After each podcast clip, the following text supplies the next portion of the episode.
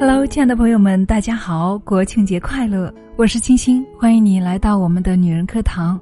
感谢你在这样一个欢庆的节日，也如约来收听我们的节目，谢谢你，亲爱的们。国庆假期都是怎么过的呢？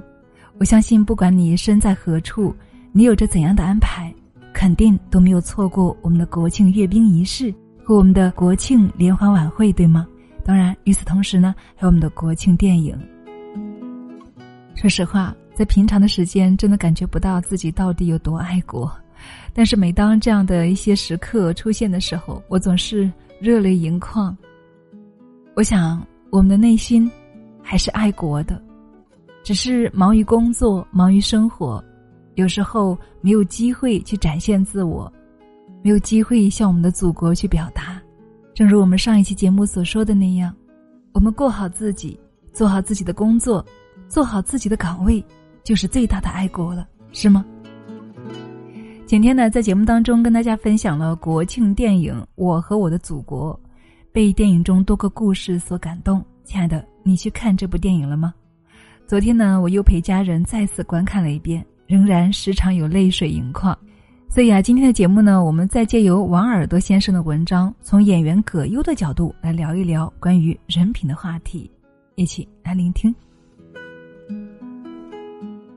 上映二十四个小时之后，电影《我和我的祖国》仍然口碑炸裂，票房超过了五亿。主演葛优的名字也刷爆了朋友圈。在电影里面，葛优扮演了一个叫做张北京的出租车司机。因为一张奥运会开幕式的门票，他和来自四川汶川的小男孩产生了交集。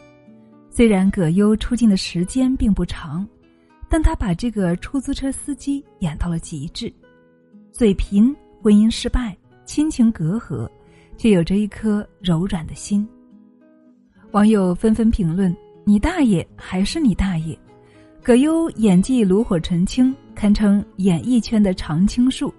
表演功底精湛的演员很多，但是像葛大爷能够活这么多年的人真的是太少了。为什么呢？就在去年，崔永元手撕整个手机一剧组。他炮轰了冯小刚和刘震云，发飙了范冰冰，甚至连范伟也没有放过。但是崔永元独独放过了在手机一中出演男主角严守一的葛优。面对外界质疑，有媒体报道，崔永元说葛优为人非常厚道。虽然扮演了严守一，却从来没有因为这个角色自豪过。因为两人都经常失眠，葛优还经常会和崔永元交流偏方。而在崔永元炮轰剧组事件中，葛优也始终低调，没说过什么过激的话。其实远不止如此，这些年来虽然是一线明星，但是葛优几乎没有负面新闻，对妻子也非常好，绝少的绯闻。葛优为什么能够一红几十年呢？演技只是一方面，更重要的是他的为人值得称道，表演精彩，为人低调。葛大爷，你真是够了。是的。这个世界哪有什么突如其来的众所周知大红大紫呢？人到最后拼的都是你的人品。上个月马云退休的消息成为一条被热议的新闻，许多人都很羡慕马云从此可以成为真正的风清扬，快意于另一个江湖。但很少有人去思考过，马云为什么能有今天的成就呢？惊人的前瞻力和执行力不可或缺。但有些东西啊，可能被你有意无意的忽略了。有网友说，回忆起了二十多年前的一件小事：一九九五年的夏天，在杭州出现了几起需井盖被盗而引发的人身伤亡事件。为什么伤亡如此严重呢？主要原因是井盖被盗了，还是路人怕惹麻烦不愿意施救呢？主要原因是井盖被盗，还是路人怕惹麻烦不愿意施救呢？杭州电视台决定做一个测试，他故意让人假装在偷虚井盖，在附近的楼上架上摄像机看路人的反应。不少路人都经过，但是他们都选择熟视无睹。只有一个骑自行车经过的人大喊“放下”，这个人就是刚开始创业的马云。很难说是这种天然品格成就了马云，但他多年后的名声鹊起，人格魅力一定是重要的驱动力。要知道，大学四年，马云也被同学公认为是个好人，因为大家认定他是个厚道人。尽管马云的创业计划当时看起来不切实际，但是同学们跟定了他。到今天，阿里巴巴旗下的支付宝、淘宝等产品也莫不都是服务于大众，增加社会信任。在阿里巴巴二十周年大会上，马云说：“因为相信，所以看见。年龄越长，你就越会相信和看见。”人品好才是一个人最高级的能力。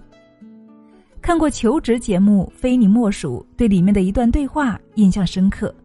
那次来的是一位曾经的销售冠军，在舞台上面对各位老板的刁难问题，他发挥出色。主持人好奇的问他：“从业经历里面最能够说明你销售能力的是哪件事情？”他答道：“我曾经成功向一位月薪两千的环卫工。”推销了一套五千多的情商培训课程，没想到他回答完这个问题之后，台下的老板全部灭灯了。为什么会灭灯呢？因为这一次销售看起来结果超过了预期，整个过程却太冰冷了，甚至是残忍。月薪两千的环卫工要维系基本的日常生活都不容易，所谓的情商培训课程对他更是毫无现实的用处。他虽然巧舌如簧，用激情营销的方式让他买了课程，但接下来他甚至连饭都会吃不上。为了一次销售，让别人的吃饭都成为问题，这不是销售，是欺骗。而一个好的销售经理，应该和消费者成为朋友，而绝不能够充当骗子的角色。如果这样，就算你销售能力再厉害，也有一天会反坑了自己。有一期金星秀里面。金星和郭德纲也讨论，为什么现在的徒弟越来越难教了。郭德纲说：“有相声天赋的人很多，但不是谁都人品好。”许多人都说郭德纲的回答矫情，但是我理解他。毕竟单凭天赋和皮囊，你可能拥有一时的好运气，但品性不好，你注定行而不远。豆瓣上有个问题：到底什么样的人才能够一辈子都过得好呢？底下的回答很多，但如果要我来答，我的答案是：三十岁前决定你的人生上限的是你的职业选择。这个年龄段，绝大多数人社会经验和人生阅历都没有大的区别，所以你的职业选择成了拉大差距的关键。如果你去了一个风口上的行业，就能够加速奔跑。三十多岁时决定你过得好不好的，则是你的自我迭代能力。这时，绝大多数人都有了漫长的职业和社会经历，对生活充满了倦怠。如果你仍然保持着强烈的学习欲望，能够随时关注外界的变化，主动为自己赋能，你就能够看到更大的世界。四十岁之后，或者说穷尽一生，决定你人生高度的，一定是你的人品高度。因为聪明只是一种天赋，而品行却是一种选择。你既拥有做事的智商，又拥有做人的情商。才能够顺风顺水，就像那句话所说的：“短期交往看脸蛋儿，长期交往看脾气，一生高度看人品。”网络上有一句调侃叫做“攒人品”，何为攒呢？不是其他，而是要你不轻易伤害他人，不轻易越过边界，随时择善而行。真正的智者都会明白，最好的风水是人品。最高的精明是厚道，因为他们总会在某一个时刻积累成你的好运气。所谓攒人品，其实是攒运气。自一九八五年出演电影《盛夏和他的未婚夫》正式出道，葛优红到今天就是最好的证明了。村上春树也说：“你要记住，大雨中为你撑伞的人，黑暗中紧紧抱紧你的人，逗你笑的人，陪你彻夜聊天的人。”坐车来看你的人，陪你哭过的人，在医院陪你的人，总以你为重的人。